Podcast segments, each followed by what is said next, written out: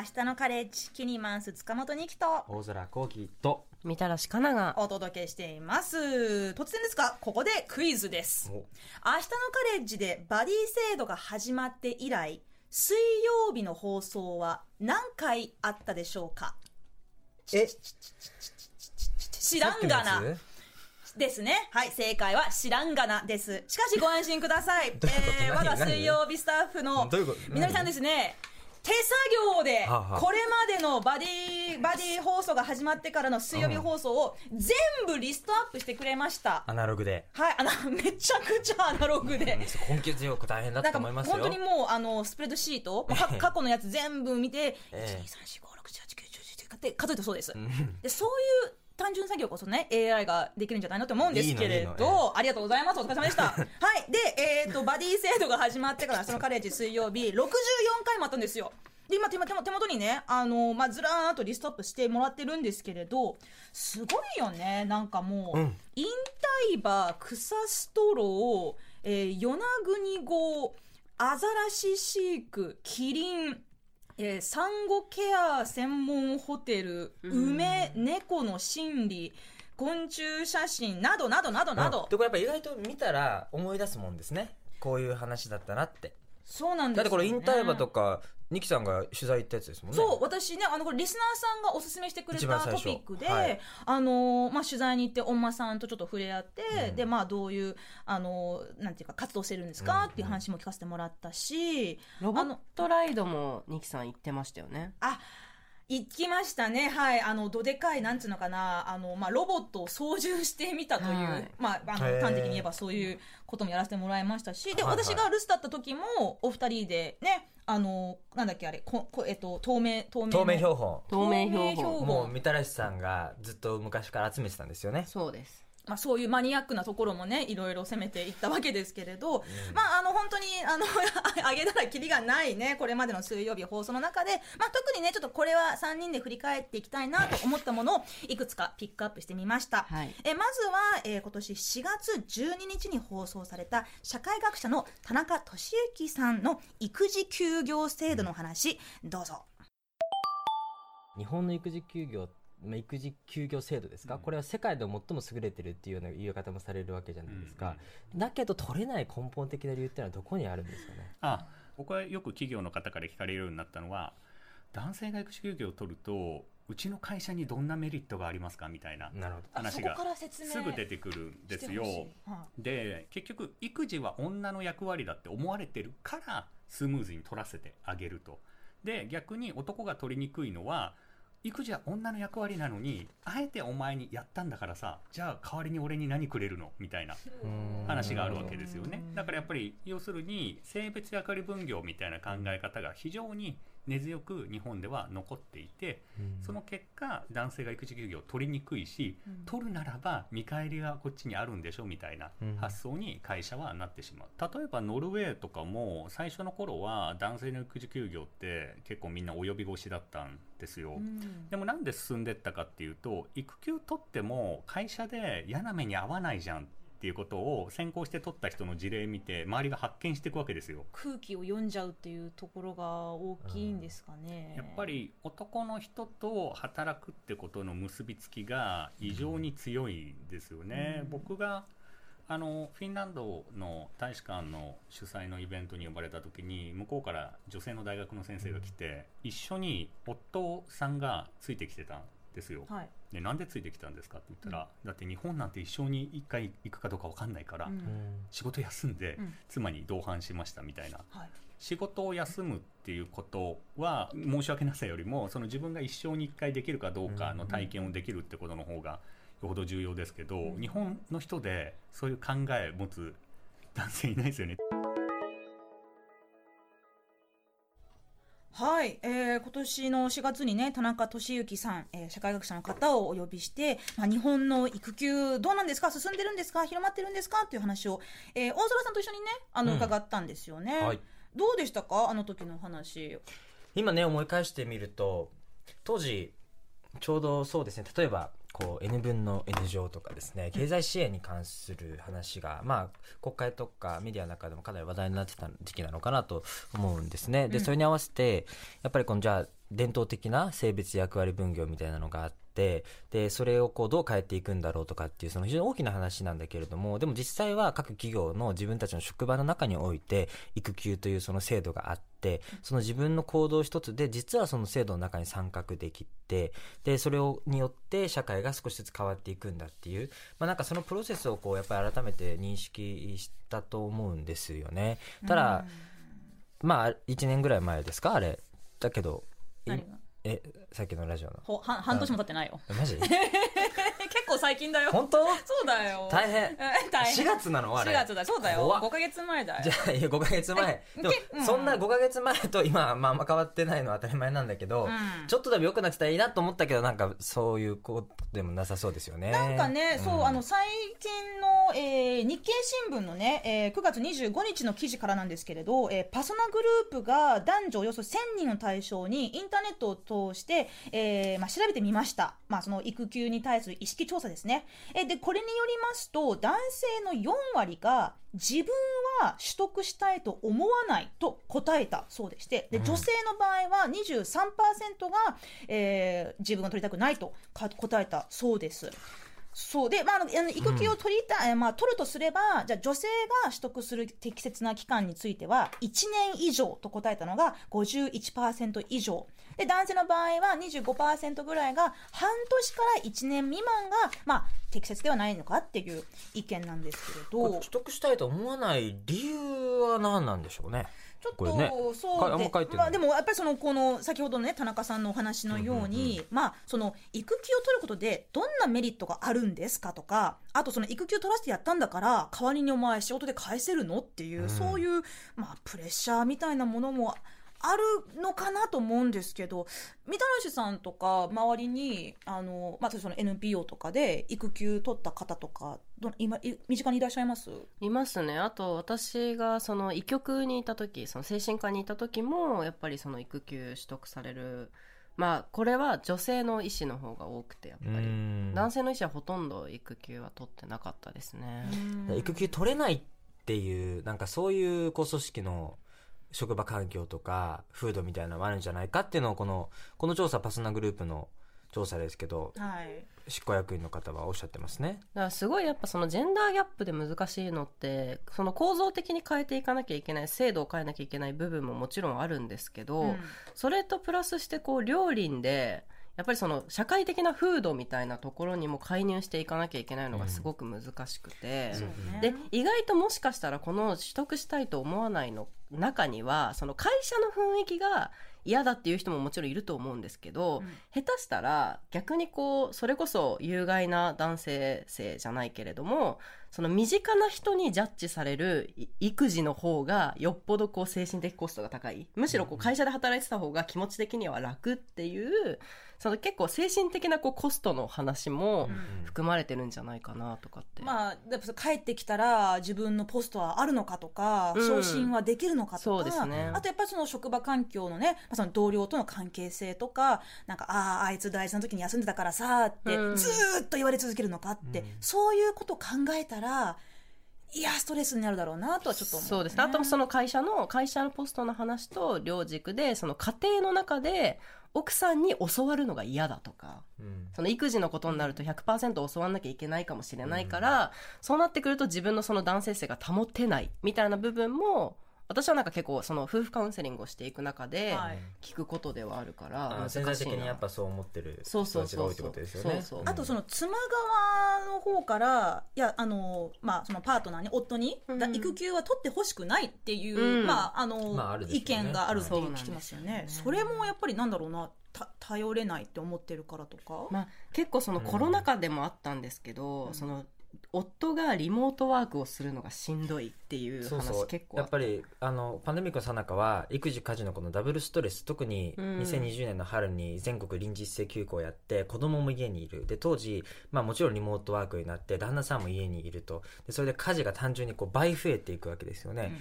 かつストレスのはけ口がないからやっぱりまさに育児家事のダブルストレスがぐんと重なったと。結局本来、その役割を分業できればいいわけなんだけれどもそうではなかったわけですね環境として。そういう人たちは非常にこう苦しい期間を過ごしたっていうのは、まあ、事実としてありますよね。うん。だからこれは本当にもううーみみんなってなんかそのすごいざっくりしちゃうけど、うん。まあ、家庭の問題でも社会の問題でも企業の問題でも個人の問題でもあると思う。んそうなのよ。そう。これだからさっきあの田中さんからそのフィンランドの話が出ましたけど、フィンランドはまあ有名なネウボラっていう仕組みがありますよね、これは地域社会の中で何も別に子育ての情報支援とかだけじゃなくて精神的な支援も一貫してやるわけですよ、ね。23期から。だからこういう地域の中で実はその会社でもなくて家庭でもなく外にも頼れる場所があってしかもメンタルサポートも受けられるっていう仕組みをやってる国があって、まあ、東京でも文京区とかやってますけど、うん。まあ、そういう仕組みが少しずつ広がっていくってことも同時にやっぱりやらないといけないんだろうなと思いますよね。うん。だからこう人生仕事以外にも大事なことあるよねっていう共通意識がうん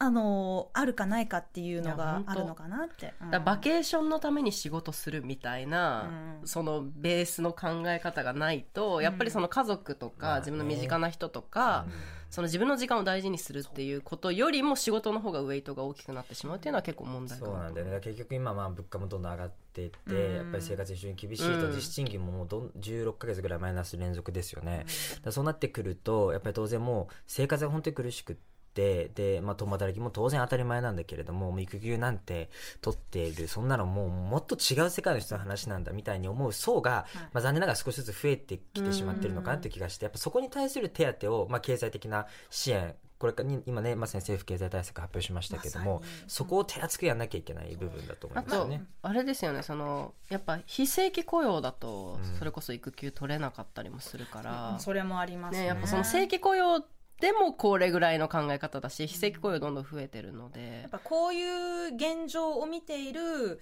まあ、その20代とか、まあ、10代20代の若者がなんかあ子供を産むってあんなに大変そうなんだってなってあれ？少子化？さらに加速？っていうところも私はね、うん。なんかこう、ね。おかしいなって思うんですけれどね。うんまあ、ほんあのちょっと他にもねちょっといろいろこうあの振り返りたい回がありまして、続きましては、5月17日インティマシーコーディネーターの浅田千穂さんをお迎えしました。現場に入ってからこうお仕事の流れってなんかどういう形になってるんですかいつも。まず脚本を読ませていただいて、はいはい。とがきだけではやはり分かりづらいことっていうのはたくさんあってまたその例えばどういう感じで書いてたりするんですかそうですね例えば本当にキスをするとか、まあ愛し合う2人とかあー2人は愛を深め合うとか。愛を深め合う。いや難しいですよね。愛をそれはねね。人によってそうなんです、イメージが全然違いますもんね、はい、皆さん本当に思い描くことが違うと思うので、ある意味なんかずるい表現だなって思っちゃうな。確かになんか体をまさぐり合うとかも結構こう日本語特有ですよね。そうだと思います。服を着てるのか着てないのかうん。服の中に手を入れるのか、どこを触っているのかっていうのはそれだけでは一切わからないので、うんこの台本で明日何をさせられるんだろう？どこまで脱がされるんだろう？どこまで触られるんだろう、このキスはどれぐらい濃厚なんだろうっていうことを心配しながら不安に思って当日撮影を迎えられると本当にその不安ばっかりが勝ってしまってお芝居のことを考えられる、考える時間がないんではないかな余裕がないんではないかなと私は思っていて、でやはりそこで、まあ、最大のベストパフォーマンスを引き出すためにはそういった不安を取り除くことだと思うんですね。私はそのいいお芝居を引き出せる環境を作って、まあ、それがスタッフにとってもキャストにとっても作品にとってもベストなあの環境であることっていうのはすごく大事だなと思ってます。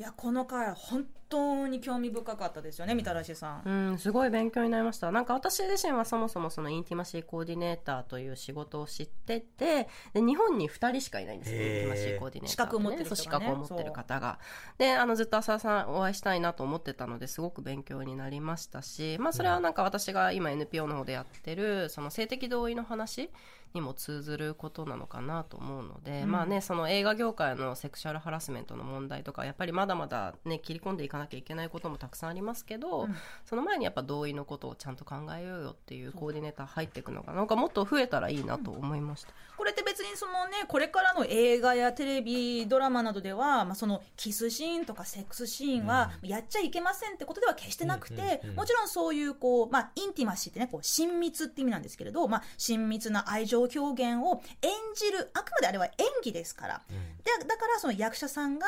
あの体のねそのどれぐらいまで皮膚をだの、うん。だ出せるかとか、うん。えここここから先は触ってほしくないとかそういうことをやっぱりこう第三者的な立場でインティマシーコーディネーターさんが現場に入って監督、うん。脚本家、えー役者さんなどなど撮影現場の関係者たちと一緒に協力をして、えーまあ、役者さんの尊厳を守りながらも、素晴らしい作品を作りましょうというなかなかまだ新しい仕事なんまあですよね。今ねそのジャニーズ事務所の問題もありますし各映画産業の中でいわゆるこうまあパワハラもセクハラもあってすごくこうパワー関係がある中での被害みたいなのが起きてるわけじゃない。日本も起きてるしまあアメリカも起きてるわけじゃないですか、だからそういう中でこうなかなか断れないとか、うんまあここまでだったらいいんじゃないかとかなんかそういうその線引きを単純に制作側と演者側だけでやるっていうのがやっぱなかなか難しくて、うん。こういう方々の存在みたいなのは一つその防止というか歯止めバランサーみたいな感じになる役割があるわけですよね。そうそう。だからやっぱどうしてもその役者さんと監督だと利害関係が生じちゃうから、こうこれをしてほしいって言われた時にキャリアアップのために飲み込んじゃう、うん。本当は嫌だけど飲み込んじゃうっていう側面もあるからそこをちょっと待ってというふうになんかこういろんなところでヒアリングしながら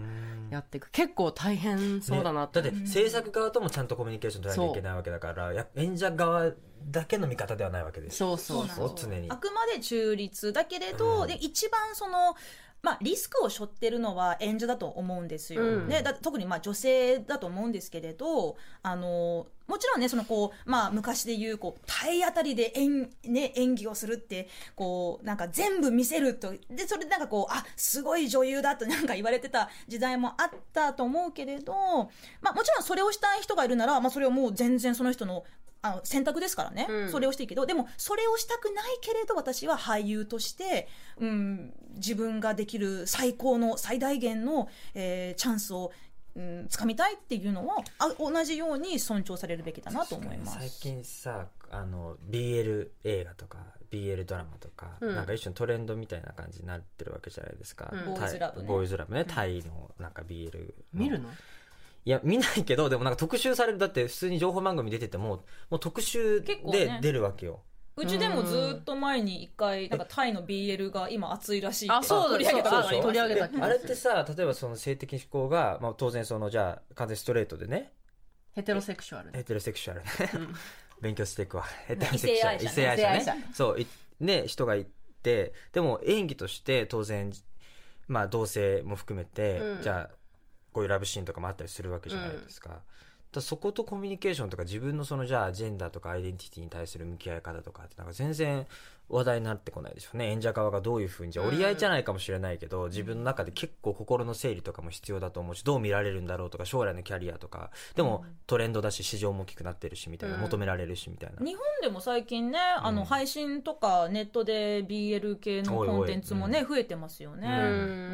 ん。そうだからそういうのをこうまさにバランサーとしてインティマシーコーディネーターみたいな方っていうのもそう。もっとね広がらなきゃいけないです。しですね。決してね女性だけの問題ではない。ね男性も女性も、まあ、他のジェンダーの方たちも同じようにうん。うん。まあ、体をこう見せるとか、うん。体をを触らせるってやっぱりとてもこう親密で、うん。まあなんていうのかなこう弱さをさらけ出すものでもありますから私の考えだと、だそういったところで第三者の人が監督でもないプロデューサーでもないこう権力を持ってない人が、みんなの意見をまとめるっていうのはこれからどんどん増えていくといいですよねこういう職業の人が。本当に。なんか私がすごい印象的だったのがそのアクションシーンだとスタントマンがいたりとかそのアクションに対してうん。こうねこれは危険だからどうのっていう風にコーディネートしてくれる人がいるけどその性的な描写に関しては全くいないと。確かでもなんかそのホラーとかもそうだけど本当に殺してないなとか、うん。ねこれは演技なんだなって分かるから安心して見れるコンテンツもあるじゃないですか、あこれは役者さん危険じゃないんだなって分かるから安心して見れる、本当にねカンニバリズムが行ってるわけじゃないんだなとかムカデ人間がいるわけじゃないんだなっていう。だ。からそれと一緒でやっぱりその性的描写もこれは演技であくまでこの箱の中で行われてて同意の上でやられてるんだなっていう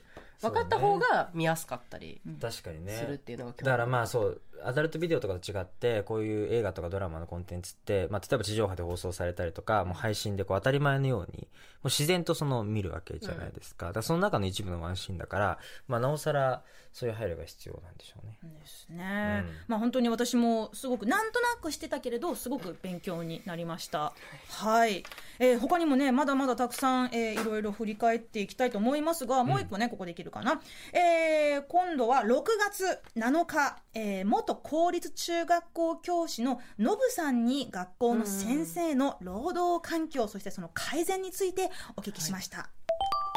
一応文科省では一月あたりの残業時間の上限を45時間と定めているわいるわけでしてで4月末に発表になった、えー2022年度の教員勤務実態調査の結果これ速報値ですけれど、えー小学校では64.5%中学校では77.1%がこの、えー上限の定められている月45時間を超えて先生方は勤務しているということが判明しました。それはもうノブさんも現場感覚からしてどうですか？そうですね。こんなもんですね、多分副顧問とか部活持ってない人がこのぐらいのパーセント超えてないんだと思いますね、うん。ああなるほど。中学校の。じじゃあうん。もう担任持ってる先生方はももっとそれ以上の可能性も全そうですね。まあ全然あります45時間なんて部活持ってると普通に超えるので、あ。のはあその中でさらにまあ先生たちの場合は給特法があっていうも法律があるから、はい。普通の会社のように残業代という形ではなくてその法律に規定されているものが、まあ、事前にこう支払われると。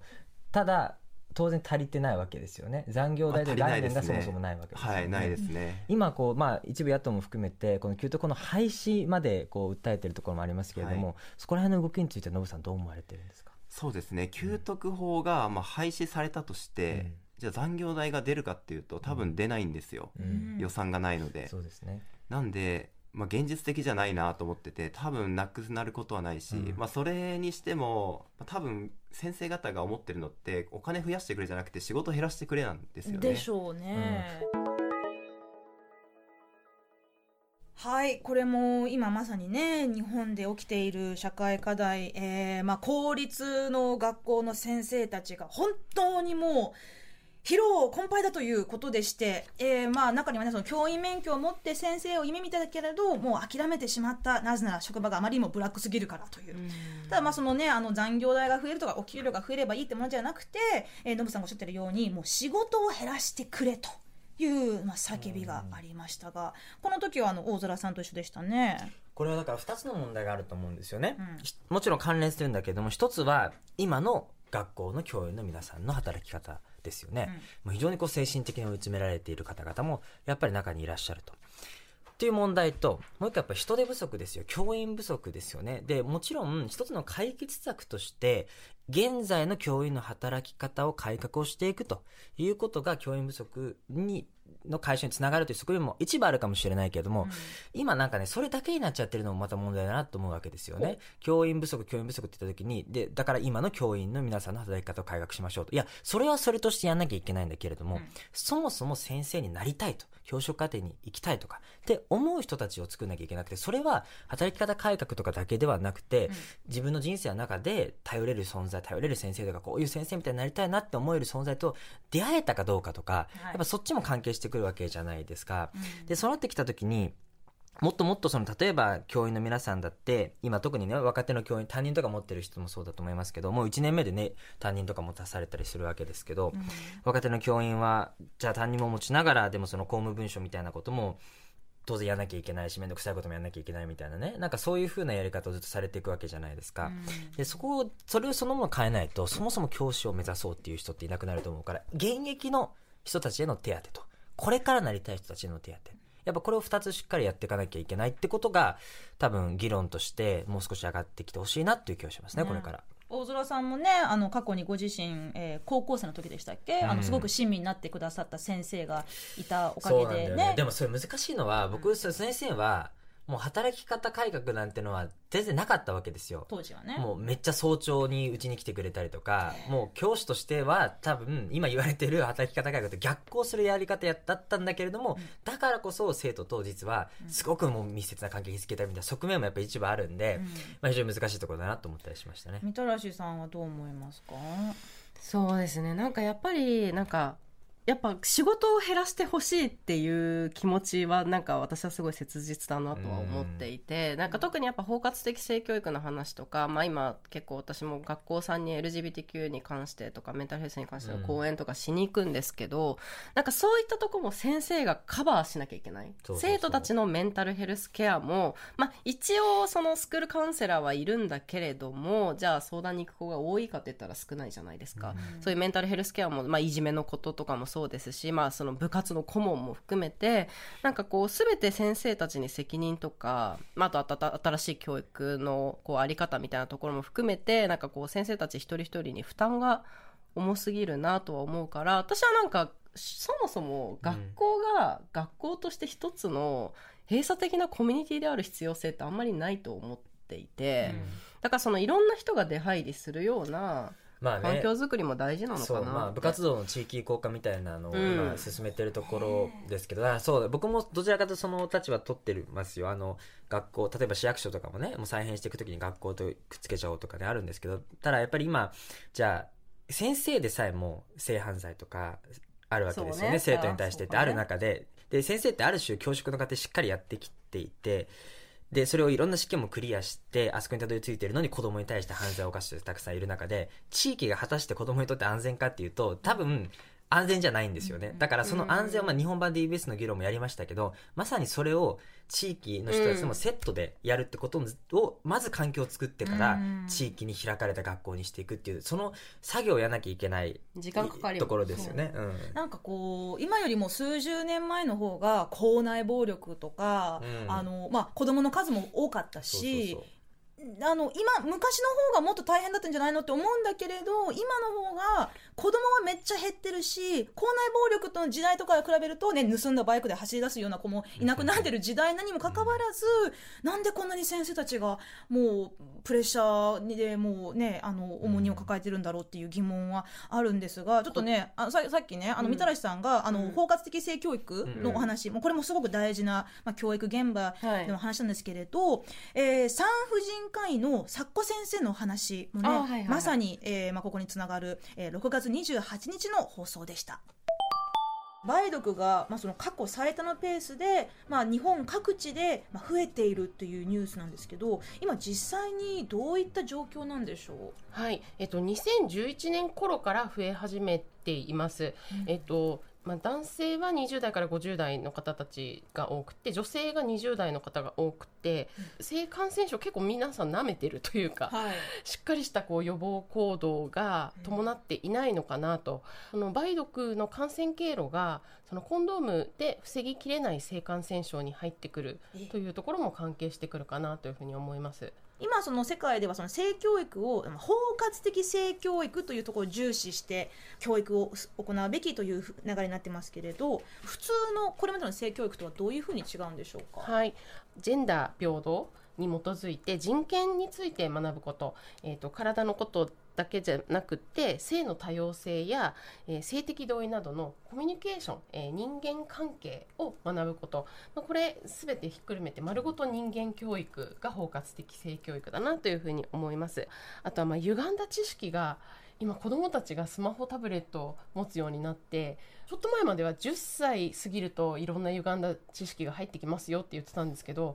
ちょっと低年齢化してきてるなという感じをはい小学生向けの性教育講演やってる中でも感じることがありますので家庭でできる性教育のいいところは、まあ、集団教育だと何歳ではこのくらいですよみたいな目安でやるんですけども目の前の我が子が今知りたいと思っている情報を届けてあげることができるというのが家庭での性教育のねあのいいところかなと思いますので。はい、えー産婦人科医のサッコ先生に、えー6月に、えー梅毒が今もう過去最多のペースで増えているっていうお話から、まあ、性感染症の怖さ、そしてまあ包括的性教育について教えていただいた回でした。ちなみにサッコ先生が言う性感染症を防ぐ6つの方法とは、まず、えーまあ、性交渉をしない。またはコンドームを使う、えー清潔にする。新しいパートナーができたら一緒に検査を受ける、えーハイリスクな人を避ける。そして、えーワクチンを接種するという、まあ、この6つをね、えーまあ、徹底すればできるだけ性感染症はえー防げますよということでしたけれどなかなかこれ徹底するの、まあ、意識持ってたとしても、ね。あ大丈夫っしょって思っちゃったりする人がいっぱいいると思うんですよ。ハイリスクな人を避けるとハイリスクな人は例えばどういう人とかってあまるんですか、あ、例えばですけど、うまあ、その風俗に、ね、よく行くっていうふうに公言していたりとかあ不特定多数の人と性交渉を持ってる。そうアプリとかもそうだし、そうか。まあ、自分もアプリを使わないとかもそうかもしれないし、まあ、アプリを使ったとしても、ね、じゃあもう今からホテル行くで流されるんじゃなくて、うん。まあ、まあ、ホテルに行くとしても、じゃあちゃんと、うんあの、コンドームを使おうとか、最後に検査したのいつって聞いてみるとか、うんそこでなんか、あ、ちょっとこれはリスクありそうだなって、あ、じゃあまた今度にしようってできるっていう、結構そこも、セックスって、まあそのさっきのインティマシーコーディネーターの話もつながりますけど、すごくこう、あの、バルネラブル、つまりそのなんかこう、弱みをさらけ出すような行為だから、ここで空気壊して変な風に思われたら嫌だなって。だから大事なことが言えなくなっちゃう。もう相相手がしたいことをやればいいやって。で、後からまあ、いろいろ後悔することがね、あったりすると思うんですけれど、性教育の大切さ。新しいパートナーができたらうん一緒に検査っていうのは多分結構ハードル高い人多いと思ってて、確かにね性感染症の検査一緒に行こうよっていうコミュニケーションが多分そもそも取れない人がうん、嫌われたくないと。そうだよね。なんか多分そのクリニックとかにじゃあ行くと、じゃあせそもそも性感染症が思った人が行くところだみたいなね。なんかそういうこううん偏見みたいなのもきっとあるだろうし見られるんじゃないかとかってもあると思いますけどこれって別にあれですよね。匿名でというかこう周りの人に暴行分からずに検査できる方法だってありあるわけですから。市区町村がね、あの定期的にやっている、ね。そう無料で匿名で受けられる、即日結果がわかるところもありますけれど、うん。ちなみに私はあのーまあ学生時代とか、うん。あの20代の頃こあの付き合いえっとね、付き合い初めの頃だけど、あの、ちょっと一緒に行こうって、こう、なんか、引っ張ってった経験があります。うんでそそのパートナーの人は別に OK みたいな感じで。まあなんか、えー、マジでって感じだったけど、うん。いや、いや、行かない、行かないとダメだよ。そういうことだよね。だからそれでノーっていう人とはそもそももう関係性を持たないみたいなそういうこと。をそうですね、うんなんか当時の私はなぜだか例えばそのニュージーランドの高校でしっかり性教育受けたと思うからだと思うんですよ、だからその「え俺性検査とか行ったことないわら」って言ったら「あじゃあ明日行こう予約した」って言って「えマジで?」って言うんだけど「いやもう決まった。あ献血デートと一緒ですよ献血献血デート。献血デート。はあんまりなんかメジャーじゃないあんまメジャーじゃないけどあのまあ言わんとすることは水族館デートも献血デートも性病検査デートも変わらない。なるほどね。だか楽しい。そうそうです二ね仲を深める。うん。と思いますらそういうインセンティブがあればいいよね。献血デートってさ献血デート知らないけどなんか飴とかもらえるわけじゃんジュースとか。うん。なんか好きそうだよねなんか。献血デートとどういうこと？かそういうちょっとこう 血を抜かれる血を抜かれるみたいな。でもさ社会に世の貢献ためにそうでしょ？そうでしょ？性病検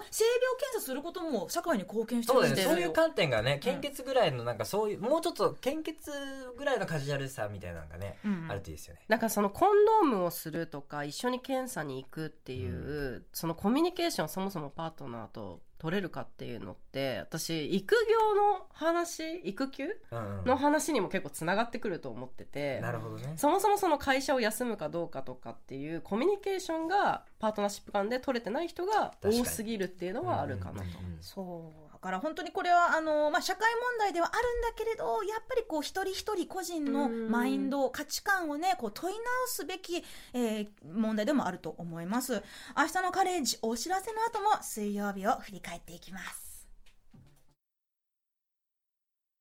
明日のカレッジキニマンス塚本二期が今日のバディの大空幸輝さんとみたらしかなさんとお送りしていますえー、まあ結構詰め込みましたね今日は。大変。もう あっという間。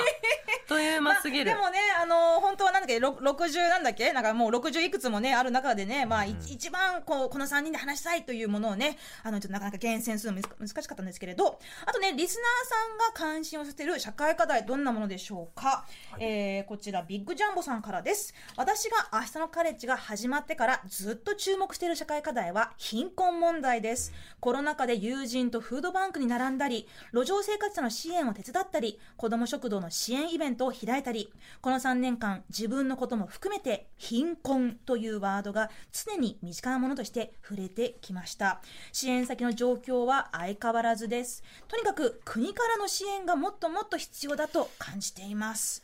えーそしてもう一つね、ちょっとこれにつながると思うんですけど、あっちこっちステーションさん、えー SDGs、大切なトピックだと思いますが、それ以前にこの国の経済は持続可能なのかということが最近気になっています。インボイス制度の件もあり、経済を活性化させる気はあるのか、ますます不安になってきました。人口減少にも歯止めがかからないし、人が減り続けていくこの国で経済社会システムを維持していくためには、どんな道があるのでしょうか。いやちょっと重いのが来たよ。けれど。重いなはいもうまあもう二人とも大空君を見つめてます、僕？大空っちがここで。いや貧困の話はね冒頭のいただいたあのメールもねそうだと思うんですけど、うん。僕はあの本当に尊いことだと思うんですよねこうやって活動されてて。だその子ども食堂の話も出てきたんですけど例えば子ども食堂はなくなった方がいいんだってねご意見があって、まあ、分かるんですよ、ただ分かるんだけれども子ども食堂って何も経済対策貧困対策のためだけにやってるわけじゃないんですね、で子ども食堂それがまさにこう子ども食堂の偏見を作っていて子ども食堂に行く行ってる子行ってる家庭はみんな貧しい子だみたいな感覚広がるたおかげでなかなかそこに行きづらくなってるわけですよ子ども食堂そのものに、うん。で実はもちろんその子ども食堂っていうのは、まあ、貧困対策的な側面もあったんだけれども今はやっぱり居場所がない子。例えば家族であったとしてもなかなか一緒にご飯食べるのが苦しいとか一緒に家庭にいられないもしくは一人でずっとご飯食べなきゃいけない子たちが子ども食堂に行けるようになったりしたので子ども食堂がなくなれってなっちゃうと、うん家庭でね一人でご飯食べるとか親と絶対一緒にいなきゃいけないみたいなそういう世界になってしまうので子ども食堂はやっぱり地域の居場所としてこれからもっと増えていかなきゃいけないそういうものなんだっていうことはねちょっと正しくお伝えしておきたいなと思いますよね。確かにその側面もねありますし、まあ、本当にこうつながりがどんどん薄くなっていくようなね、まあ、社会だからこそ誰でも気軽に対等な立場として美味しいねってご飯食べられるような場所があるのは大事だと思いますけれど。そう。だから貧困はね子どもの貧困はやっぱり大問題ですから、ここは本当に真剣にやらなきゃいけないね、ビッグジャンボさんのようにね、うん。ご自身も生活がもう本当にもう切り詰めている。にもかかわらずその困ってる人がもっと困っているであろう人たちを、まあ、路上生活者や子ども食堂支援イベントを行うっていうその共助がどんどん当たり前になっていくのは私はちょっと尊いけれどすごく怖いと思うんですよ。いやそれはねやっぱ今だからなんですよ。例えばリーマンショックの後の